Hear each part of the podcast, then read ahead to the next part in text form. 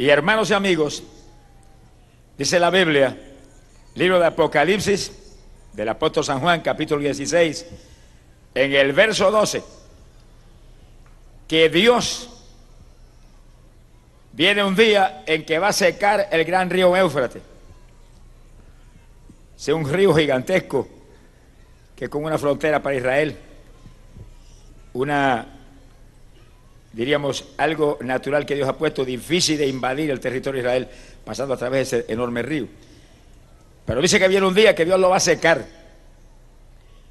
lo va a dejar sin una gotita de agua, para abrir el camino, dice, a los reyes del oriente. Oiga con mucho cuidado, es un evento profético a ocurrir los reyes del oriente son naciones poderosas al este de Israel. Y es extraordinario, ¿verdad?, decir que cuando terminó la Segunda Guerra Mundial, la década del 40, y entrando en la década del 50, ahí al este de Israel lo menos que había ninguna nación poderosa. Sin embargo, según se movió el tiempo hacia adelante, la China roja fue tomando fuerza y ahora mismo es una de las naciones más poderosas sobre la tierra.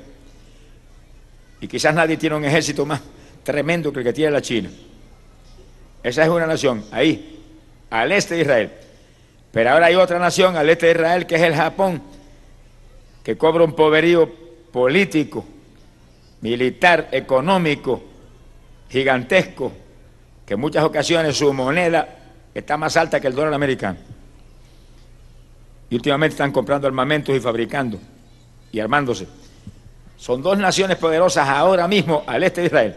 Que sí, que estamos en los días de los reyes del oriente.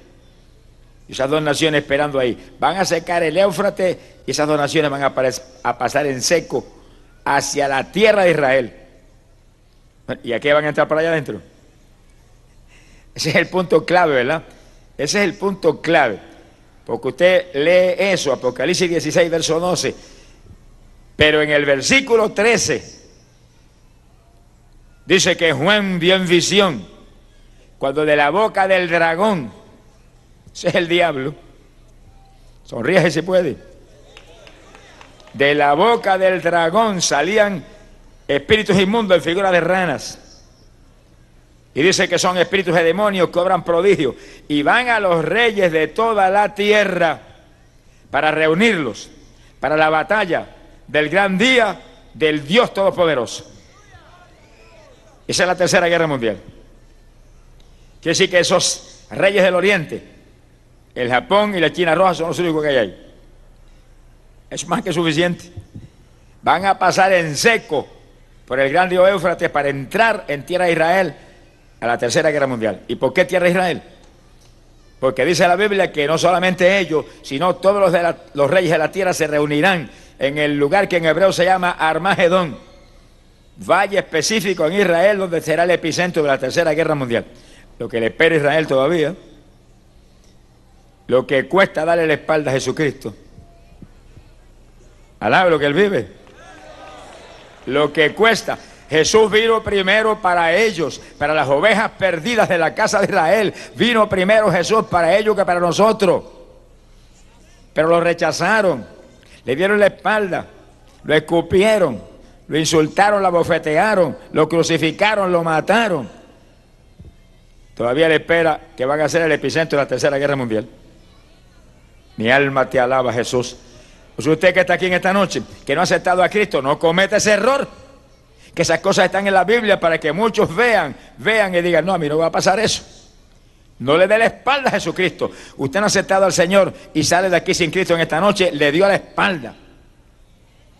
Le va a pasar peor que a ellos, porque ellos tienen promesas por la fe de Abraham, promesas a Isaac, a Jacob, a David, firmes, que Dios se las va a cumplir y va a restaurar ese pueblo en el momento que viene. Pero todavía le espera, todavía le espera ser el epicentro de la tercera guerra mundial. Mi alma te ah, Samaya Soja. Pero usted y yo, ¿qué promesa tenemos? Usted y yo la única promesa que tenemos es que si aceptamos a Cristo, si aceptamos a Cristo, no moriremos, sino que tendremos vida eterna. Esa es la única promesa que tenemos. Un poderoso Salvador que es Cristo el Señor. Nada más. Si no lo acepta, se perdió. Porque el que creyere en ese Cristo será salvo y el que no creyere será condenado porque se morirá en su pecado. Porque solamente puede quitar el pecado la sangre bendita de Cristo Jesús que bañó el madero del Gólgota a favor de toda la humanidad. Gloria a Dios. Gracias Jesús. Bendito sea tu nombre. Quiere decir que van a secar el gran río Éufrates y lo van a secar para que los reyes del oriente entren a la tercera guerra mundial en territorio de Israel, hacia Armagedón. El resto viene ya mismo, alaba lo que el Señor le ama. Sea bendito el Señor Jesús. Pero oiga esto, que es lo más que nos interesa a nosotros los que estamos aquí. Todo eso va a acontecer, eso no hay quien le impida. Pueden rezar 20 años, pueden gritar, pueden ayunar, lo que quieran hacer. Eso va a suceder, eso está profetizado ya para ocurrir y no hay quien lo pueda impedir. Lo que hay que hacer es arrepentirse y aceptar a Cristo y comenzar a vivir para Él y escapar. Eso es todo. Alabe lo que Él vive. Mi alma te alaba, Jesús. Sea bendito el Señor. Ahora, según Juan vio, y oiga esto que es lo nuestro, según Juan vio, cuando esos demonios se movían a provocar las naciones para entrar en esa tercera guerra mundial, dice que cuando ese movimiento estaba ocurriendo, pero la guerra no había comenzado todavía, estaba ocurriendo la provocación diabólica una nación contra la otra. Dice que entonces Juan oyó la voz del Señor que le habló. Apocalipsis 16, verso 15. Y Jesús le dijo, he aquí Juan, que vengo como ladrón. ¿Cuándo le dijo eso? Mientras se provocaba la guerra, pero no había empezado. Antes de esa guerra ocurrir, Juan oyó voz, he aquí que vengo como ladrón. ¿Y a qué vienen los ladrones? A llevarse algo. Y si aquí hay algún ladrón, no se lleve nada porque se lo va a llevar el diablo después a usted. Arrepiéntase y venga Cristo. No, le decimos eso porque lo amamos. Lo amamos. Ladrón era aquel que estaba en la cruz del Calvario, a punto de morirse, se había robado todos los clavos toda la vida. Y ahora que está a punto de morirse, ahora dijo, Señor Jesús, acuérdate de mí cuando entres en tu reino. Y ahí mismo Jesús le dijo, de cierto te digo, que hoy mismo estarás conmigo en el paraíso. Alabe lo que él vive. ¡Ay, Samaya Sojaba! Sí que si algún ladrón está aquí, invoque el nombre de Jesucristo y sálvese y escape, que los ladrones no entran al de los cielos. Glorias a Dios. Bendecido sea Jesús. Pero dice la Biblia, el Señor le dijo a Juan, he aquí que vengo como ladrón. Quiere decir que viene a llevarse algo. Pero como Jesús no es ladrón, es el más honesto que jamás ha existido, viene a llevarse algo que es propiedad privada de él. Sonríase que el Señor le ama. Este es el punto, el punto importante es este. Como no es ladrón, la propiedad ajena no se la va a llevar. Alaba lo que él vive. Se va a llevar la propiedad de él. ¿Cuántos de los que están aquí son propiedad privada de Jesucristo? Hubo gente que se le salió casi hasta el hombro. Alaba lo que él vive. Pero así es el asunto. Sea bendito el Señor Jesús. Viene a buscar su pueblo. Y fíjense, la guerra no ha estallado. Antes de que la guerra estalle, se lleva Jesús su pueblo para el cielo. Como ladrón en la noche, viene el Hijo del Hombre. Como ladrón en la noche, desciende el Rey. Alabado sea Dios, a buscar el pueblo que le está esperando. El pueblo que le ama. El pueblo que está lavado en la sangre. El pueblo que tiene el Espíritu Santo, que siente como río de agua viva, que corre por su interior. Ese es el pueblo que se va. Gloria sea Dios. Ese es el pueblo que se va. Pero todo el que está aquí en esta noche, que no es salvo, que no ha aceptado a Cristo, lo trajeron para eso. Para que usted oiga que viene guerra mundial.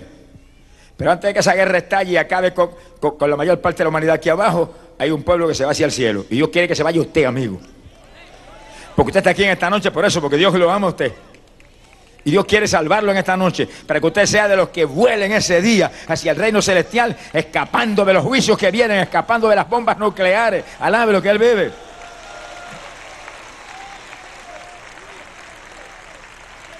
Mire, Hace casi dos mil años, Jesucristo profetizó y dijo que viene tribulación tan grande, como nunca antes se ha visto ni se verá jamás. Mateo 24, verso 21. Dijo, y si no acorto esos días, ninguna carne será salva. Carne es lo de afuera.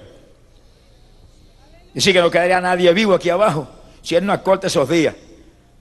Hay algo que va a poner en peligro la vida de toda la humanidad. Eso es la tercera guerra mundial con bombas nucleares cayendo como lluvia aquí abajo. Silencio, parece que pasó un temporal. Temporal es el que viene. Pero cuando venga ese temporal, usted no esté aquí abajo, esté arriba, esté de bodas arriba, esté de fiesta con Jesús allá arriba. Avance y conviértase a Él y escape. Que esto es palabra de Dios. Esto va a suceder. Esto no hay quien lo impida. Esto va a pasar. Pero los de Cristo Jesús escaparemos porque como ladrón en la noche viene el Rey a buscarnos. Glorias a Dios. Bendito sea su nombre. Aleluya. Poderoso Jesús. Vamos a adelantar algo que es para los mensajes de la próxima noche. Pero lo que vamos a adelantar solamente es un precepto ahí de un segundo. No se crea usted que, que nos van a levantar cinco minutos antes de ocurrir la guerra mundial. Nos van a levantar por lo menos tres años y medio antes de ocurrir la guerra. Alábalo si puede. Lo vamos a probar con la Biblia en la próxima noche. Ahora no, no hay tiempo para eso hoy. Ese es este mensaje. Bendito sea Dios. Que sigue cuando la guerra mundial venga, hace rato que estamos paseando por las calles de oro en el cielo y comiendo y bebiendo en las mesas de Dios. Alabe lo que Él le ama. Hace rato que estamos arriba con millares de ángeles cantando cántico nuevo el Cordero y tocando cítara, arpa. No sabe tocar arpa. Preocúpese que va a aprender en el cielo. Alabe lo que Él vive. Va a aprender arriba. Bendito sea Dios. Cristo viene. El fin se acerca. Gloria a Dios. Bendito sea el Señor Jesús. Quiere decir que viene el día, se acerca a pasos agigantados en que los reyes del oriente que están ahí, esas dos naciones poderosas están ahí, pasarán en seco el Éufrates hacia la tercera guerra mundial en Armagedón, ahí de Israel. Pero antes, un pueblo lavado con sangre, comprado con muerte, comprado con dolor, pasará no por el Éufrates, por las inmensidades de los cielos. Primer cielo, el de esta tierra. Y después le pasaremos por el lado de la luna. Mire la luna, qué linda está allá arriba. Mire, allá arriba. Qué hermosura. Le pasaremos por el lado de la luna y le diremos, luna, no vamos para ahí porque no somos lunáticos, vamos más lejos, alabe lo que él vive. Es para arriba que vamos, es para el tercer cielo, es para el reino de Dios. ¡Hola, Soma! ¡Poderoso Jesús! Los grandes científicos de la Tierra dicen que ahora van para Marte. Cuando pasemos por el lado de Marte diremos, no somos marcianos, somos ciudadanos del reino de los cielos. Es para arriba que vamos. A lo que él vive. ¡Ay, pobre Jesucristo! Amigo querido, usted en esta noche aquí es un invitado de honor. Lo ha traído aquí el Espíritu Santo porque le ama, le ama a usted, le ama a sus seres queridos, lo quiere salvar a usted para salvar a toda su familia también. Porque la promesa es, cree en Jesucristo, será salvo tú y tu casa. Esa es la promesa para usted, amigo. No le dé la espalda a Cristo en esta noche por nada. No se vaya de aquí perdido, amigo, por nada. Salga de aquí lavado con sangre. Salga de aquí vivo, vivo. Alabado sea Dios en luz. Gloria a su nombre. Hoy la sama. Poderoso Jesús. Es noche de victoria para todo el que está aquí, que vino perdido en el pecado. Es la noche de gloria en que Dios le trae a salvarlo. Bendecido sea Dios. Ahora, para esa batalla Armagedón, del este vienen esas grandes naciones y pasan el Éufrates en seco hacia Israel. Pero hay algo más.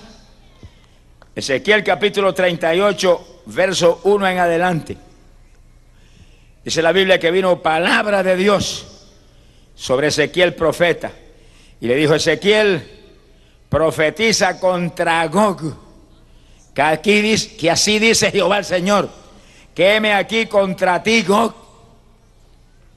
Bueno, ¿y quién es ese Gog que el Señor está contra él? Heme aquí contra ti, Gog. Oiga el resto. En el versículo 14 dice la Biblia, porque así dice Jehová el Señor, que cuando tú, Gog, ahí vuelve a hablarle a ese, a ese Gog, ya ahí vamos a ver los detalles. Cuando tú, Gog, veas que mi pueblo de Israel está en paz, vendrás de las partes más remotas del norte, tú y un gran ejército contigo. Y vendrás contra Israel, mi pueblo, como una nube que cubre la tierra. Y oiga lo, lo que más nos importa a nosotros. Y eso será en los últimos días, dice Dios. Vea los detalles. Cuando tuviéramos los últimos días, lo sabríamos porque al norte, al norte de Israel, habría un poderío militar terrible, gigantesco, que va a invadir Israel en estos días, en estos días que se acercan que cuando los reyes del oriente entren del este a través del Éufrates en seco, ese, ese coloso del norte descenderá del norte hacia Israel con poderoso ejército a entrar en esa tercera guerra mundial. Eso será en los últimos días. ¿Se ha cumplido eso? Mire, cuando terminó la Segunda Guerra Mundial, eso ni en sueños se había cumplidido. Porque el que está al norte de Israel es Rusia. Y cuando terminó la Segunda Guerra Mundial, Rusia estaba arruinada. Por poco Hitler acaba con ellos. Si no es por un invierno crudo que paró las maquinarias terribles de Blitzkrieg, de aquel diablo con cara de gente que se llamó Hitler, si no es por ese, ese invierno, acaban con Rusia. Pero como esos eran los planes de Dios, y Hitler tenía los planes de él, pero papá tiene los de él puestos antes de la fundación del mundo. Lo paró en seco sin dispararle un tiro, con un invierno. Se le ríe el, Señor en la cara al diablo y a sus diablitos. Al lo que el Señor le ama. Y después de ese invierno, los aliados lograron recuperarse y acabaron con Hitler. Hitler se fue al infierno. Mi alma te alaba, Jesús, y se acabó su dinastía, como se acaba la de todos los tiranos y toda la gente mala que abajo en la tierra. Sea bendito el Señor Jesucristo. Pero ese coloso del norte está ahí. Rusia, con poderío nuclear como pocas naciones, ejército tremendo. Ellos saben muy bien que van a invadir Israel, eso lo tienen planeado desde cuándo, lo que no saben que lo estamos hablando públicamente aquí ahora, aquí eh, en este territorio de Los Ángeles, California, al lado, lo que Dios le ama. Porque es que papá lo publicó, está en su palabra, está en la Biblia. Todos los secretos que las grandes naciones piensan tirar para adelante ahora están publicados por Dios para que los gritemos al público. Pero cuando ese coloso del norte apareciera, la década del 50, ya Rusia comenzó a tomar fuerza y descubrió la bomba de hidrógeno. Y cobró poderío y prestigio mundial. Década del 60, los primeros astronautas lo lanzaron ellos. En unas naves que se llamaban Sputnik y el primero dio varias vueltas por allá arriba. Se jactó de que no había Dios. Y bajó lo más feliz echándosela, no hay Dios. A los pocos días se mató en un accidente aéreo, para acá bajitito y se fue al infierno, ahora sabe que hay Dios, pero es tarde ya. Mi alma te alaba, Jesús. Bendito sea el Señor Jesucristo. Ya es tarde. Hmm. Hay que agarrarse a tiempo. Usted que vino aquí que no es salvo, agárrese en esta noche. No, no, no se vaya de aquí sin Jesús. No cometa ese error. No le dé la espalda a su Salvador. Él murió por usted. Él pagó el precio por usted. La paga del pecado es muerte. Pero Cristo murió en su lugar, usted no tiene que morirse, sea salvo, viva por los siglos y los siglos con Él. Glorias a Dios, poderoso Jesús. Hay poder en Jesucristo. Que sigue cuando ese día terrible de la Tercera Guerra Mundial venga del este, el Japón y la China Roja entrarán hacia Armagedón por el Éufrates en seco, pero del norte descenderá esa maquinaria poderosa y terrible de Rusia para entrar en Jerusalén. Mi alma te alaba, Jesús. La tercera guerra mundial. Pero de antes de que los reyes del oriente entren en Israel y antes de que la Rusia invada la tierra de Israel, como ladrón en la noche, desciende el Hijo del Hombre de arriba, de lo alto, deja su posición junto al Padre para venir a rescatar su novia, alábelo, a rescatar su novia del holocausto de muerte que viene sobre la tierra. Glorias a Dios. Cristo viene. ese prisa, escape por su vida, que pronto será tarde. Gloria sea el nombre de Dios. Estamos en los últimos días. Todas las señales para el retorno de Cristo están cumplidas, todas. No hay una sola señal que no esté cumplida. La humanidad tiene que avanzar y agarrarse del Señor y hacer lo que dice la Biblia. Hechos capítulo 3, verso 19 dice, arrepentíos y convertíos y se borrarán vuestros pecados. Se borrarán porque te va a limpiar la sangre bendita que Cristo Jesús vertió por ti en la cruz. Glorias al Señor. Pero la Biblia dice algo más lindo todavía. Apocalipsis capítulo 2, verso 11 dice, y el que tiene oído, oiga lo que el Espíritu le dice a las iglesias, que al vencedor no lo alcanzará la muerte segunda. Y oiga ese punto con cuidado y sonríase si puede. ¿Y qué es eso de la muerte segunda? Hermano, la mayor parte de la humanidad no sabe lo que es eso ni en sueño, no lo han oído nunca. Y montones de religiones no enseñan nada de eso porque los líderes los menos que, los, menos que entienden es nada de eso tampoco. Sea bendito el Señor Jesucristo. Pero, pero aquí, aquí en el Evangelio completo sí lo enseñamos. Porque Dios nos llenó del Espíritu para dar entendimiento a su palabra y enseñar al pueblo palabra como está en la Biblia ahí clara. No nos alcanzará la muerte segunda a los que seamos vencedores en Cristo Jesús. ¿Y qué es eso? Oiga bien, especialmente el que está aquí que no es salvo, oiga bien. Y el que está aquí que es evangélico, que está a media, oígalo también. Y el que está firme, oígalo porque se afirme más. Mi alma te alaba, Jesús. Cuando la persona muere en pecado, se sale del cuerpo. Estoy hablando del que muere en pecado. Si muere salvo, se fue con el Señor.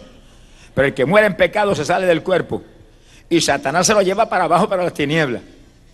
Y en espíritu, porque el cuerpo se va al hoyo, al sepulcro y se pudrió. Pero el espíritu, alma y espíritu, la persona interior, van abajo a las tinieblas, al infierno. Y esa es la muerte primera. La primera muerte es el infierno, el Hades donde estará la gente ahí en tormentos y en fuego por, por años largos. Ahora mismo el que se vaya al infierno le esperan más de mil años ahí. Conoce la Biblia, ¿sabe por qué digo eso? Le espera más de mil años ahora mismo ahí. Pero cuando termine el reinado de Cristo aquí, que serán mil años, entonces dice la Biblia que ocurrirá la segunda resurrección. Y todos los muertos que están en el infierno serán resucitados y con cuerpo y alma y todo levantados para el juicio final, arriba ante el trono blanco. Lea lo que está en la Biblia, Apocalipsis 20, verso 11 en adelante está eso. Eso está ahí. Y ahí le van a probar su culpabilidad. Y después que le prueben su culpabilidad con libros, con testigos, con todo, porque la justicia de Dios sí que no falla. Sí, porque aquí el juez de la tierra hace su justicia, puede equivocar como, como humano. Y tiene un grupo ahí que lo ve, y un jurado y un grupito que lo supervisa. Pero Dios tiene millares de ángeles que lo ven. Millares de ángeles que lo están mirando, que tienen inteligencia larga. Y tiene que moverse en una justicia perfecta. Le va a probar con libros, abrirán los libros y le van a leer cuánto pecado cometieron. Y especialmente le van a leer las muchas veces que oyeron esta palabra y no aceptaron a Cristo, no, otro día, y el otro día nunca llegó, abrieron los ojos en el infierno. Y de ahí del infierno lo sacarán al juicio final, con cuerpo y todo, cuerpo y todo. El sepulcro devolverá los cuerpos, el mar devolverá los cuerpos y el infierno devolverá las almas. Segunda resurrección, que dice la Biblia, resurrección para eterna condenación. Le van a probar su culpabilidad y entonces enfrentarán la muerte segunda, que es el lago de fuego y azufre. El infierno está ahora en lo profundo de la tierra, en el corazón de la tierra. Hay que coger tres o cuatro o cinco mil kilómetros para llegar de aquí allá abajo. Ese viajecito lo dan todos los que se mueren en pecado, por ahí para abajo, en brazos de, de los diablos más asquerosos que jamás se puede imaginar usted que existan. Pero en ese juicio final le van a probar la culpabilidad a todos los que están en el infierno ahora y van para la muerte segunda. Lago de fuego y azufre que se no está bajo la tierra, ni está en la tierra, está en algún lugar. ¿Sabe Dios en qué, planeta será? ¿En Júpiter? ¿Será en Marte? ¿Será qué sé yo será? Pero está allá arriba en algún sitio. Y ahí no hay ningún cliente todavía. Sonríe si el Señor le ama. Pero después del juicio final se va a llenar. Porque son millones y millones y millones los que están en el infierno, que van para el lago de fuego y azufre por los siglos y los siglos. Y aunque los testigos del diablo digan lo que se le antoje, eso dice la Biblia, que es la palabra de Dios. Y maldito el hombre que pone su confianza en el otro hombre, mientras su corazón se aparta del Dios que ha escrito su palabra. Y ha tomado su decisión. Eso es feísimo, pero esto es lindo, sonríase. Pero ya no hay condenación para los que están en Cristo Jesús, porque la ley del Espíritu de vida que está en Cristo nos ha librado de la ley del pecado y de la muerte. Ni muerte primera, ni muerte segunda, ni infierno, ni lago de fuego, ni diablo, nada puede contra aquellos lavados en la sangre que tienen el Espíritu de Dios y son fieles al Dios vivo. Gloria a su nombre. No se vaya sin Jesús de aquí en esta noche por nada. Por nada que el pecado apesta a azufre hirviente. Eso es lo que arde en el infierno. Mi alma te alaba, Jesús. Sea bendito el Señor Jesucristo. Ahora, oiga ahora con cuidado, porque la tercera guerra mundial no es solamente la China y el Japón desde el este, cruzando por el Éufrates, o la Rusia descendiendo del norte, los que van a entrar en la Tercera Guerra Mundial, hay algo aún más grande que eso. Y óigalo con cuidado. Para que lo entienda bien, hasta ahora han habido aquí en la tierra seis imperios mundiales. El primero fue el de Egipto, donde José, un pequeñito del Dios vivo, casi fue el rey. Alaba lo que él vive. El faraón le entregó el reino con todo, todo muchacho, tú eres más inteligente que yo, gobierna tú mientras yo me gozo, estoy tranquilo. Egipto fue el primer imperio mundial. Pero después que murió José y se olvidaron de, de José, el faraón que vino luego esclavizó a los hijos de Israel por más de 400 años. Segundo imperio mundial fue Asiria, uno de los imperios mundiales que, que se llevó a los hijos de Israel como esclavos para afuera por idólatras y desobedientes que fueron con Dios. Mano, el, Dios de nosotros es un Dios de amor y de misericordia, pero también es fuego consumidor con los irreverentes, los pecadores que no quieren arrepentirse. Tercer imperio mundial, Babilonia, con su Nabucodonosor. Fue un rey terrible que dominó toda la tierra, pero cuando se jactó, Dios le envió un diablazo y tuve que comer hierba como los asnos monteses. Hasta que reconoció que, que lo había puesto como rey el de arriba y cuando reconoció y se humilló, Dios los estableció otra vez en el reinado. A los soberbios Dios le da la espalda y le da contra el suelo también. Sea bendito el Señor Jesús. Pero a los humildes los levanta, a los humildes los ensalza, a los pequeñitos que dicen yo soy incapaz, yo soy insuficiente, tú sabes que soy inútil, pero dependo de ti. Esos son los pobres en el espíritu que heredaremos el reino de los cielos. Alabado sea Dios. Bendito sea Dios. Después de Babilonia vino Media Persia, que acabó con Babilonia, con sus reyes Darío y Ciro. Y con Media Persia acabó Grecia. Dice que uno se acaba, haber acabado unos a los otros. Con su rey Alejandro el Grande, que fue un genio militar. Dominó toda la tierra. Pero con Grecia acabó el sexto imperio mundial, que fue Roma. El más terrible imperio mundial que jamás ha existido. Roma. Mi alma te alaba, Jesús. En todos sentidos, Roma es terrible. Alábelo si puede. Daniel capítulo 7, verso 24. Nos habla el profeta de los cuatro últimos imperios. Deja fuera Egipto y Asiria. Nos habla de los últimos cuatro. Y hablando del cuarto de esos imperios, dice que para los últimos días, en el territorio donde ese imperio ocupó en esos días, el imperio de Roma, que es lo que hoy en día llamamos la Europa Occidental, se levantarían diez reinos, diez naciones poderosas, y aparecería un rey que dominaría, esas diez naciones. y resucitaría al viejo imperio romano. Y aparecerá el séptimo imperio mundial ahí. Alaba lo que él vive. En el tiempo final, en el tiempo postrero, cuando el Señor estuviera a punto de descender a establecer su reino, ese rey terrible aparecería y esos diez reinos le pasarían todo su poder a él. Y la Biblia le llama a ese hombre, le llama la bestia. Apocalipsis 13, verso 1 en adelante, te habla de una bestia que viene de lo profundo del mar. Pero salió, salió del infierno, atravesó los mares y salió arriba a la tierra. Es un demonio de rango general que va a entrar en ese hombre. Y dice la Biblia que el hombre tendrá tanto poder que el diablo le pasará su trono y toda su autoridad. Todo se lo pasará el diablo a ese hombre. Fíjese que el diablo le gusta imitar a Dios. Dios le pasó toda su autoridad, su poder a Jesucristo su Hijo. Porque venció en la cruz con muerte expiatoria por toda la humanidad.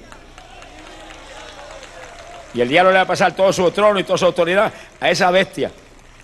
Es el que le llamamos el anticristo. ¿Dónde va a aparecer? En la Europa Occidental, donde antes estuvo el viejo imperio romano. Será como una resurrección del imperio de Roma, donde aparecerá el séptimo imperio mundial, en esta época. En esta época, cuando Cristo estuviera a punto de retornar. Que sí, que si Cristo está a punto de retornar, algo grande tiene que estar ocurriendo ahora ahí en la Europa Occidental. Porque si en la Europa Occidental no está ocurriendo nada que, muestre que esto va a suceder, pues eh, faltarán mil años para que Cristo venga entonces.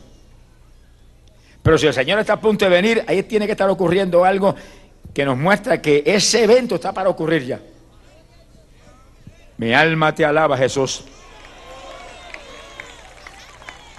¿Qué ha pasado en la Europa Occidental? Bueno, como pasó para todas las naciones prácticamente cuando terminó la Segunda Guerra Mundial, la Europa Occidental quedó arruinada, económicamente devastada por esa guerra terrible. Y realmente estaban los, países arruinados de forma tremenda, hundidos económicamente. Pero en la década del 50 usaron una táctica que es la táctica que tiene que usar la iglesia de Jesucristo. Sonríase que el Señor le ama. Y es que seis de las naciones grandes de ahí de la Europa Occidental se unieron para combinar sus economías y tratar de levantarse porque estaban arruinados. Y en la unidad siempre hay más fuerza y más poder. Por eso fue que Cristo dijo que sean uno, Padre, como tú en mí y yo en ti, para que la pobre humanidad pueda creer que tú me enviaste. Alabado sea Dios. Y nos demanda el Señor que estemos unidos.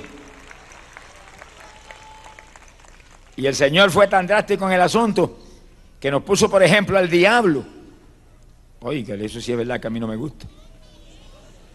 Y dijo, Satanás no se divide. Si se dividiera su reino no subsistiría. Dice que el diablo está ahí, el jefe, y da una orden y bueno los demonios obedecen. Y tiene un ejército gigantesco de ángeles caídos allá arriba. Y en el infierno se sabe cuántos millares de demonios hay. Y en todos los aires aquí millares de demonios invaden todo esto todo el tiempo, atacando a la humanidad. Pero ese ejército está unido y no hay quien desobedezca a Satanás. Todo el mundo lo obedece. Eso se mueve organizado, bien organizado. Así tiene que estar la iglesia. Bien unida, bien unida, amándonos los unos a los otros, peleando no nosotros unos contra otros, sino peleando unidos contra el diablo. Alablo que él bebe.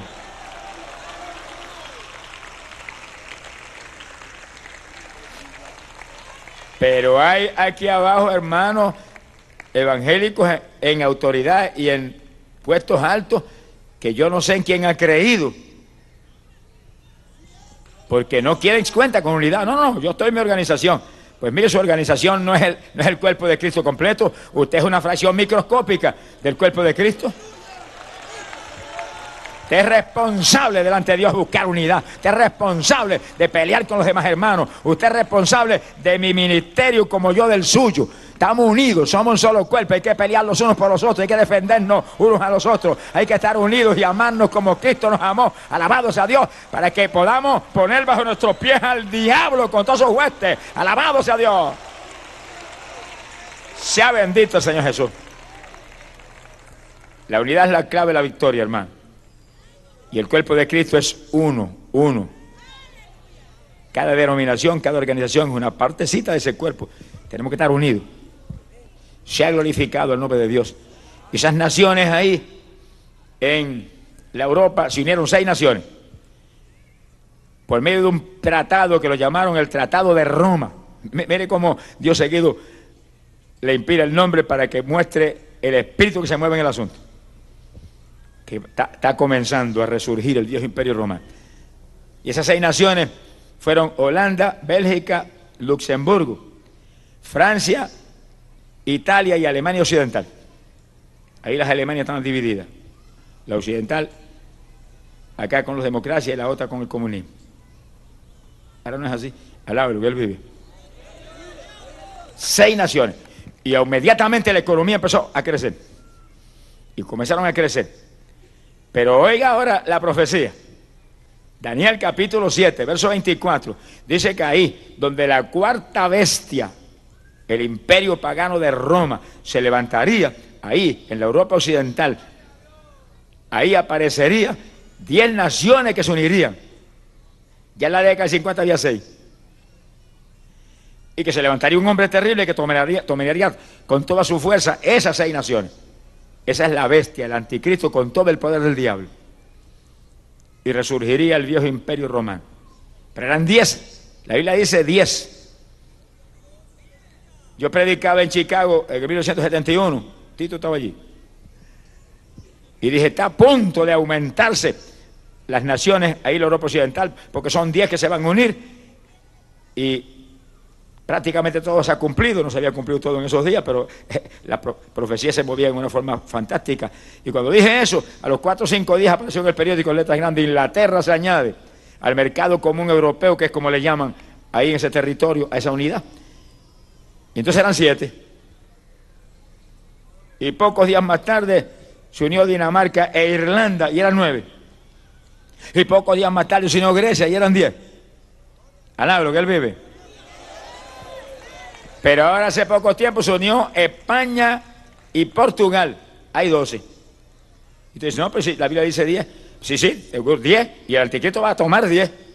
Hay doce unidos, pero de los doce él va a tomar diez, no va a tomar doce.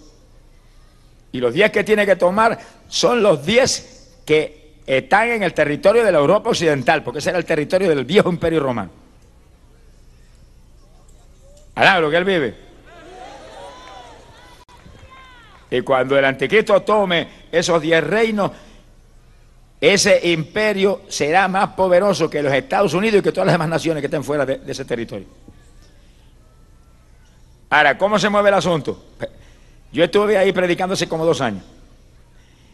Y ya los países están tan unidos que usted llega a la frontera y si tiene una tarjetita del mercado común europeo que la tenía el coordinador de campaña nuestro, pasa como un tiro para el otro país, de un país al otro, sin tocarte maleta ni mirarte nada. Pasen y para adentro. Pero ese es el comienzo. El año que viene, 92, se unen esas 10 naciones, se unen esas 12 naciones que hay ahora ahí, se unen todas y rompen las fronteras y tendrán un sistema monetario uno solo para todos. Ese es el, imperio del anticristo. Ese es el imperio del anticristo. Y el hombre está ahí, ahí, en algún lugar, esperando el momento para tomar dominio y tomar esas naciones. En algún sitio está. Aparece ya mismo. Pero antes de que él aparezca, otra cosa va a suceder. Alá, lo que el Señor le ama. Bendito sea Dios. Que sí, que el que está oyendo y está entendiendo, ante nuestros ojos, ven ustedes cómo en forma increíble aparece el nacimiento del viejo imperio romano, que ahora es el séptimo imperio mundial, y su jefe a punto de aparecer y tomar dominio de esas diez naciones. Ante nuestros ojos vemos cómo se cumple la profecía, dándonos un grito a nosotros de que Cristo viene. El fin se acerca. No se vaya sin Cristo de aquí en esta noche. Esto está a punto de terminarse. Esto está a punto de terminarse. Como ladrón en la noche, el Hijo del Hombre arrebatará a su pueblo antes de que el anticristo aparezca, antes de que la guerra mundial estalle. El anticristo aparecerá, la guerra mundial viene, pero antes, como ladrón en la noche, Jesús levanta a su pueblo y se lo lleva para las bodas del Cordero. Alabado sea Dios. Bendito sea Dios. Y ese imperio del anticristo participará en la Tercera Guerra Mundial. Y la Rusia descenderá del norte. Y ese, ese imperio está ahí. Y Ezequiel dijo, esto será en los últimos días, cuando apareciera ese imperio. Ahí está. Se no tiene que añadirle nada. Está preparadito ahí. Y al este los reyes del oriente pasarán en seco por el Éufrates. Ahí están las dos naciones que van a pasar. La China roja con poderío militar terrible. El Japón, que es otro coloso eh, en todo sentido, están ahí. Y el imperio del anticristo, que será el más poderoso de todos, entrará también. Pero oigan esto. Cuando el anticristo tome dominio de las diez naciones, su prestigio va a ser tan grande que todas las naciones irán detrás de él. Y lo dice la Biblia, Apocalipsis 13, verso 1 en adelante, el diablo le pasará su trono, todo su poder al hombre, y todas las naciones, pueblos y lenguas le obedecerán, irán detrás de él, pensando que ese es el pacificador, el hombre que esperaban para impedir la tercera guerra mundial, impedir la inflación y arreglar todo. Quiere decir que engañará a Estados Unidos, engañará a Israel. Increíble que Israel se deje engañar cuando en el Antiguo Testamento eso está bien claro. De eso hablaremos en detalle las próximas noches. ¿Se van a dejar engañar? Porque aquí solamente puedes escapar del engaño si el Espíritu Santo te libra. Óyelo. Puedes tener 20 doctorados y si el Espíritu Santo no te libra, cae, cae de nariz en el engaño. Y especialmente los que le dan la espalda a Cristo, está profetizado que por cuanto se negaron a creer en la verdad, y la verdad es Jesucristo, el Hijo de Dios. No hay nada más que una verdad. Jesucristo, el Hijo de Dios. Por cuanto se negaron a creer en la verdad, Dios permitirá que crean en la mentira. Alabado sea Dios. Por eso que usted ve tantos en las falsas sectas hoy en día, hasta la nariz. Miles y miles. Unos son doctores, otros son abogados, otros son arquitectos, son ingenieros, gente con preparación académica tremenda y en sectas falsas trágicas. El santerismo, lo que llaman santería, matando animalitos, como en el Antiguo Testamento. Las autoridades los están persiguiendo porque acaban con cuánta cabra hay, con cuánto conejo hay. Y dejaban la sangre de esos animales. Y gente profesional en un engaño satánico como ese. Alaba lo que él bebe. Increíble. ¿Pero por qué? Pregúntale a esa gente. ¿Cuántas veces le predicaron de Cristo? Ah, yo no creo en eso, me predicaron, pero no creo. No, se negaron a creer en la verdad. Ahora están metidos en la mentira satánica. Difícilmente salen de ahí. Mi alma te alaba, Jesús. Y otros metidos donde clavan por los muertos. Y otros abrazados con los hechiceros y con los brujos. Y otros han llegado a la profundidad que le vendieron el alma al diablo y están en, iglesias de Satanás. En este país hay iglesias del diablo, en San Francisco, California, que tienen miles de miembros. Y cuando yo prediqué en Australia, donde están los canguros, me quedé atónito cuando hermanos me dicen, usted sabe hermano que aquí hay iglesias de Satanás que tienen 50 mil miembros. Yo dije, ¿qué? Y venían todas las noches a la campaña y se metían en las esquinitas, en automóviles, orando para que el diablo no me permitiera a mí predicar. pobrecito para que no se salgan los enfermos.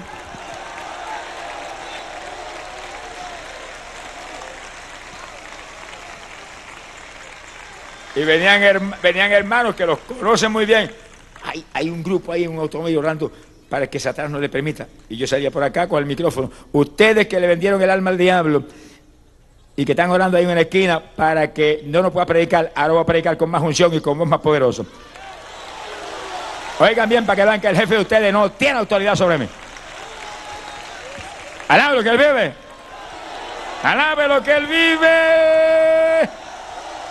Gloria a Dios. Ahora, ¿por qué que esa gente se venden a Satanás y están ahí en iglesias y todo, adorando y alabando al diablo. Porque el diablo le ha prometido muchas cosas. Le ha prometido muchas cosas. Y cuando ustedes leen ese libro del infierno, que la hermana baja ahí, hay hechiceros de eso que enviaron al infierno a millares de personas, que ahora están en celdas ardiendo en fuego. eso fue lo que el diablo le prometió. Le prometió un reino, que no morirían nunca. Y cuando se murieron y se fueron abajo, le dijo, este es el reino que te prometí. Y los metió en una celda ahí con candado y todo. Y fuego adentro. El diablo es un mentiroso y un payaso charlatán no te permita que te saque de aquí sin Cristo en esta noche, porque te va a llevar más luego. No permita que te saque sin Cristo de aquí. No se lo permita. Cristo lo derrotó. Cristo en la cruz del Calvario lo derrotó cuando murió sin pecar. Alabado sea Dios. Y Cristo promete darte un reino de los cielos. Ese sí promete y cumple. Reino de los cielos. Victoria eterna para ti. Alabado sea Dios. Hoy la soma. Bendito sea el Señor Jesucristo. Mi alma te alaba, Jesús. Ahora, oiga esto. Y con cuidado. Dice la Biblia, Apocalipsis 17, que esos 10 naciones de la Europa Occidental le entregarán toda su autoridad y su poder al anticristo, ese hombre. Pero oiga este que es el punto que nos interesa. Pero cuando llegue el día en que la tercera guerra mundial estalle y ese poder del anticristo entre, toda esa Europa occidental va a entrar en esa guerra con todo. Ese va a ser el imperio más poderoso. Y la Rusia por otro lado y las naciones del este por otro lado. Pero cuando esa guerra mundial esté en su apogeo y de pronto el Señor descienda de arriba, dice la Biblia que esas naciones de la Europa y su anticristo pelearán contra el Cordero. La Biblia dice, pero el Cordero les vencerá. Alaba lo que él vive. El jefe de nosotros es varón de guerra. Nunca ha perdido una batalla. Siempre ha sido más que vencedor. Y usted y yo somos más que vencedores. Si nos escondemos en Él, si nos escondemos en Él, somos más que vencedores. Oígalo, escóndase en esta noche. Sálvese.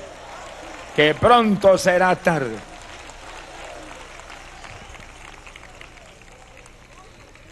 Fíjese bien y visualice eso. Antes de que la guerra mundial estalle, el Señor levanta a su pueblo y se lo lleva. Y cuando la guerra mundial está en su apogeo, como alrededor de siete años más tarde, después de elevarlo para arriba, oiga, qué vacaciones lindas. Yo estoy esperando esas vacaciones, papá no ha cogido una en 30 años, alaba lo que él vive. Avanza, no te atrases más. Bendito sea Dios. Nos levanta el Señor y no vemos cuando el anticristo aparezca aquí abajo. Y Él no podrá aparecer hasta que no nos levanten a nosotros. De eso hablaremos en detalle las próximas noches. Estaremos arriba en esas fiestas gloriosas allá. Y especialmente esas bodas del Cordero, donde quedaremos enlazados oficialmente con Cristo para la eternidad. Alaba lo que Él vive. Y comeremos y beberemos en las mesas del cielo. Los que le gusta comer, aproveche, convierte a Cristo de todo corazón.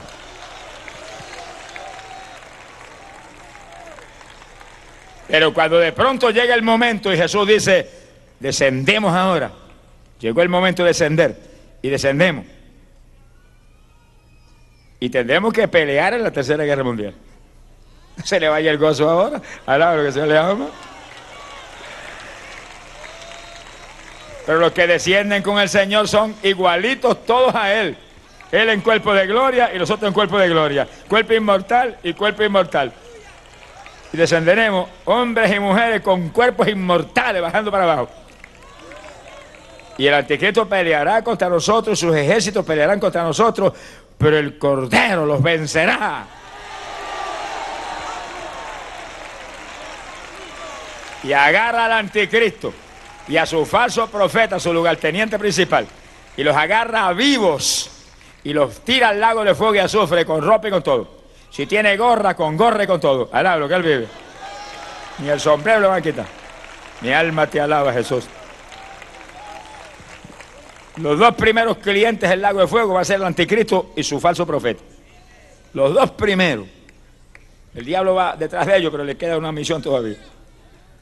Y ahí estableceremos el primer reino de paz, de abundancia, de justicia, que no será una democracia, ni tampoco será comunismo, será una teocracia donde el Señor será único y único será su nombre, un gobierno teocrático, donde Dios es el único que manda, alábelo, si ahora fuera así, el mundo no estaría como está en bancarrota.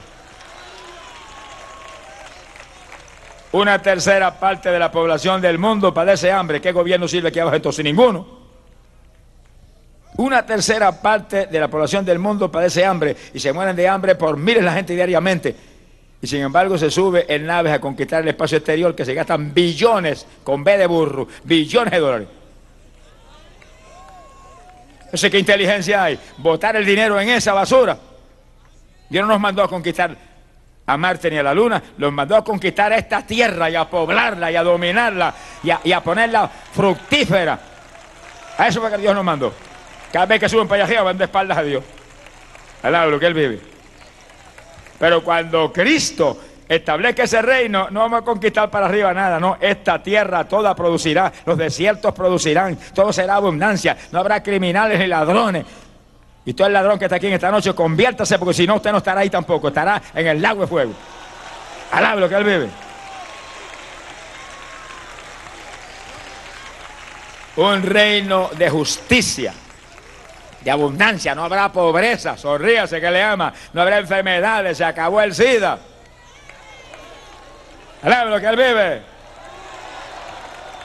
Amigo, para eso usted está aquí en esta noche, para que usted participe en esa bendición tan grande que viene, que usted no se vaya a perder esta maravilla que viene. Dios quiere que usted sea partícipe, porque Dios no lo creó usted para el infierno.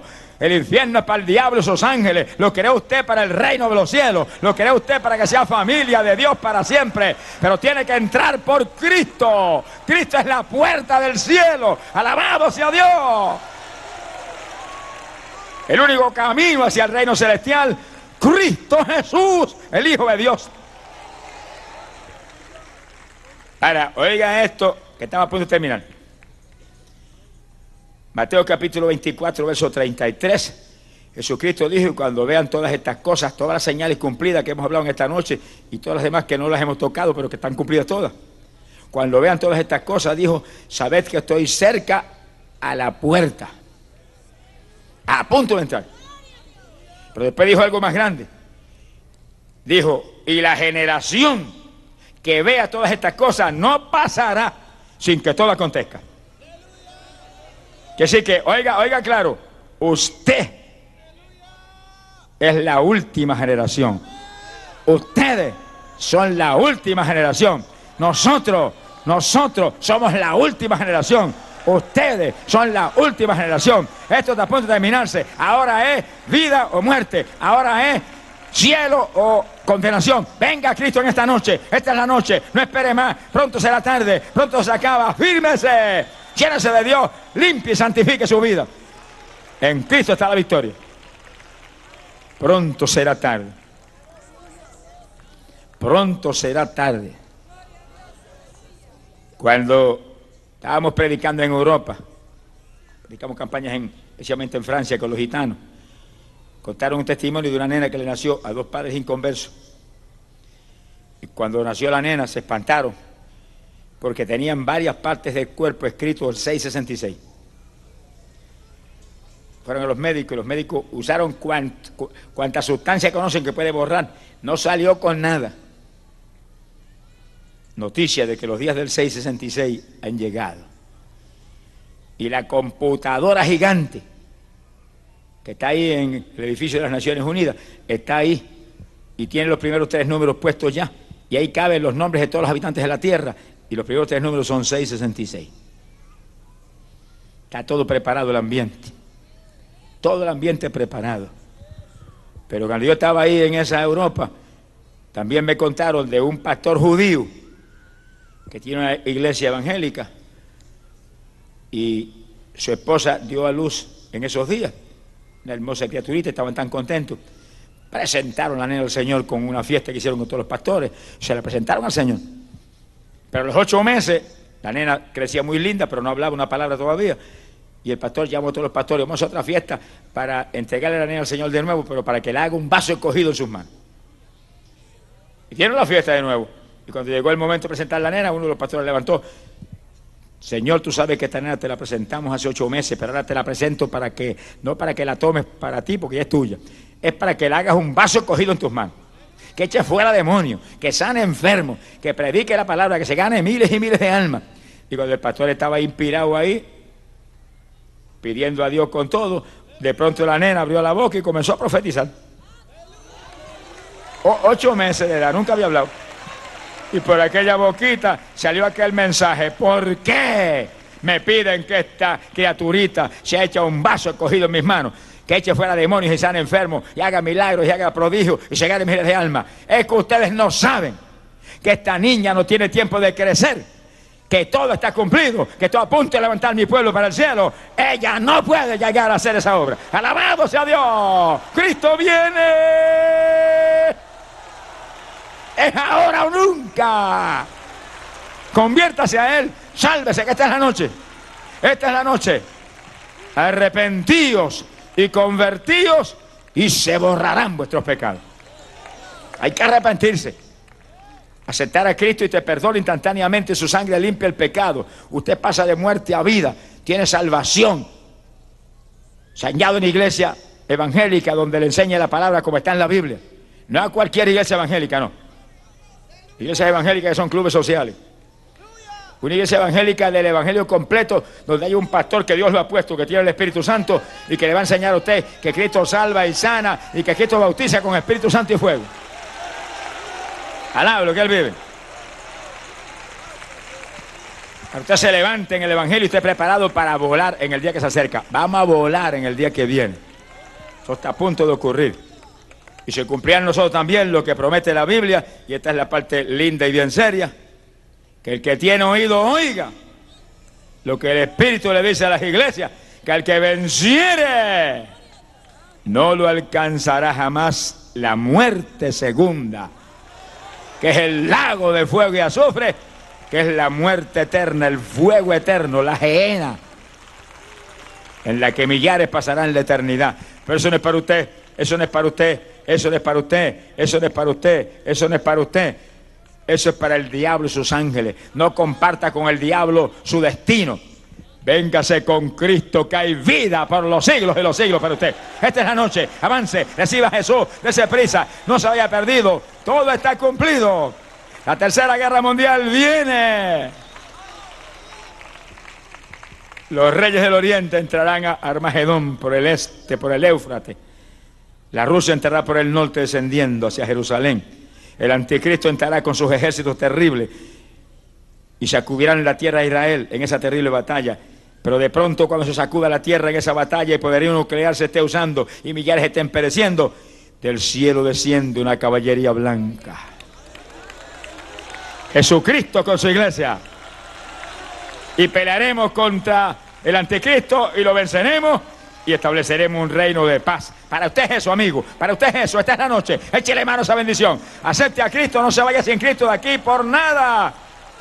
Daría cualquier cosa el diablo por sacarlo de aquí sin Jesús. Pero dígale, diablito, te equivocaste. Hágale así en la nariz al diablo. No, te equivocaste. Me voy con Cristo en esta noche. Esta es la noche en que yo voy a pasar de la muerte a la vida. Esta es la noche, aprovechela. Gente de que se tarde. ¡Ay, la sama! Cristo viene. El fin se acerca. Millares perecerán, pero los de Cristo Jesús, por los siglos y los siglos, por la eternidad, reinaremos con nuestro Dios. Vamos a cerrar nuestros ojos. Inclinemos nuestras cabezas, cada hermanito, cada querido amigo, ponga sus ojos en el Señor. Padre, he predicado tu palabra y tu palabra es la única verdad en este mundo impío. Tu palabra es la única, la única voz de esperanza, la única voz de victoria en este mundo hundido. No permita, Padre, que nadie, ni una sola vida que tú trajiste aquí en esta noche a salvar, se vaya a ir de aquí sin el perdón de su pecado. No lo permita que tú eres Dios de amor de misericordia. Salva, Padre, todo el que está aquí, que está perdido. Yo me concerto, Padre, con tus siervos y siervas que están aquí a mi lado. Me pongo de acuerdo con ellos pidiéndote que salves todo el que está ahí en esas gradas que está perdido. Que no permitas que ni uno solo, Padre, pero ni uno se vaya a ir de aquí sin salvación. Ni uno, Padre.